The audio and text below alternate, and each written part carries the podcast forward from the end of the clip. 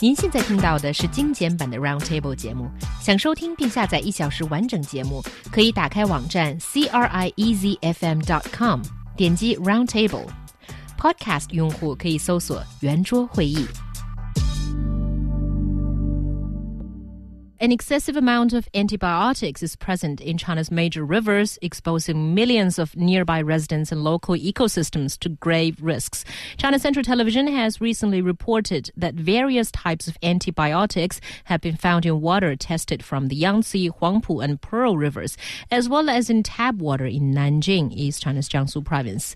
近日呢，央视记者联合呃水环境国家模拟重点实验室、北师大的水科学院的研究人员对我国部分 地表水取样检测时候，发现抗生素含量惊人，甚至在南京居民的家中自来水也有抗生素检出。自来水里抗生素的危害到底有多大呢？So yes, do you think it is a crisis, or do you think it's not as big of a deal as people think it is?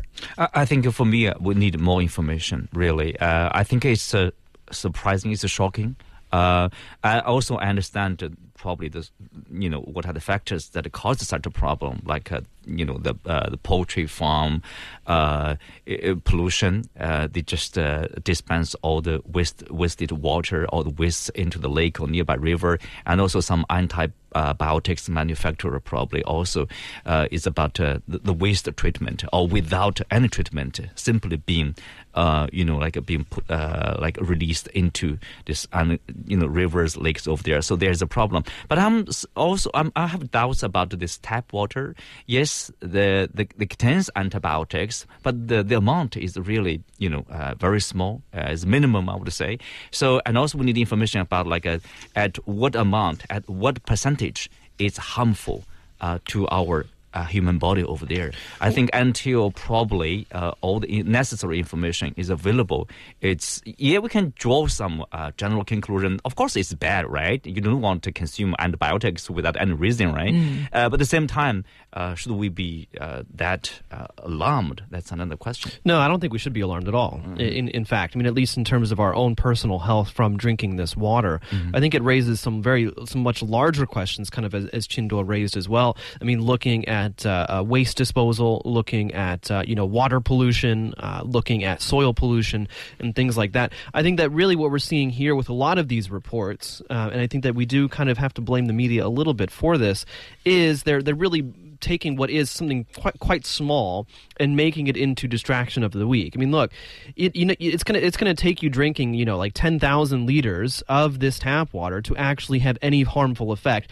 And by the time you drink that much water, you will have died from water poisoning, right? so you're gonna die from drinking too much water before you get negatively affected by these these antibiotics. Um, there, I mean, there, there is the possibility, a very small possibility, maybe because there is a small percentage of people who are allergic to certain types of uh, antibiotics, usually in particular uh, penicillin. Now, we don't we don't see reports of penicillin here, so that's um, I'm really not too worried.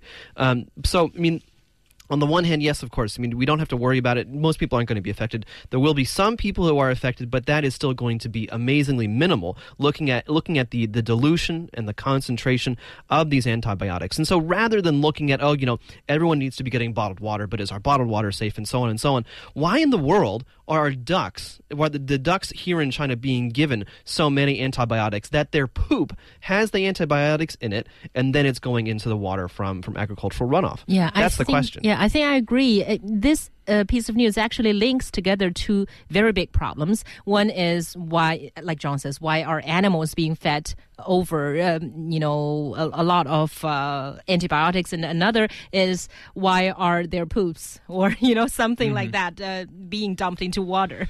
well, that's just that's just runoff. I mean, this it just it just happens that you know as as you get concentrations of poop, fertilizer, anything, and then there's rain or, or hose, you know, it's going to go into the into the water system. Right, and and also you know, um, I think the news reports the coverage you would see uh, most of this huge amount of alarming amount of antibiotics contained in the water.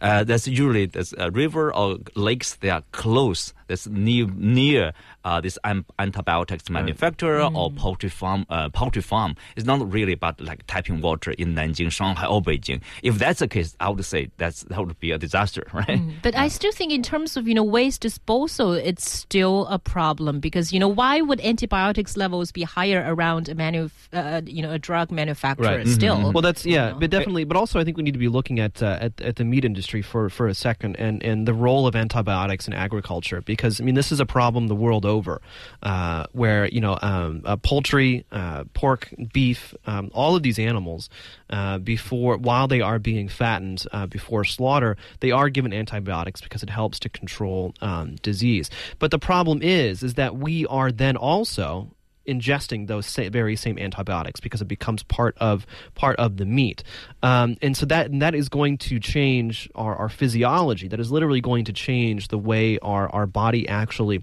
does function. And so we talk about you know antibiotics being overprescribed in China, which is a problem, but it's a problem because it creates superbugs and in using overusing antibiotics in poultry, uh, pigs, cows, it's going to create superbugs for them too. And then of course, you know, you have problems with, you know, with, with uh, bacterial infections that can somehow perhaps jump from chickens to to humans or or you know, uh, in, in other ways, and that's an even bigger problem. That, that's right. I mean, uh, mostly people are concerned about like uh, uh, our. You know, might, might we might lose ability, mean, or the uh, drug resistance, uh, right? You know, create this drug resistance on human body. Then that would be uh, the creation of so-called like super bugs over there. That's really uh, that detrimental, I would say, uh, you know, uh, for the humankind. And also, I think uh, you know we are talking about tap water probably is fun. We're talking about this disposal of those you know poops from the poultry farm. It's really about the pollution again. It's about pollution treatment. Uh, Or you know sometimes for the antibiotics manufacturer, they have the necessary equipment. They installed the necessary equipment.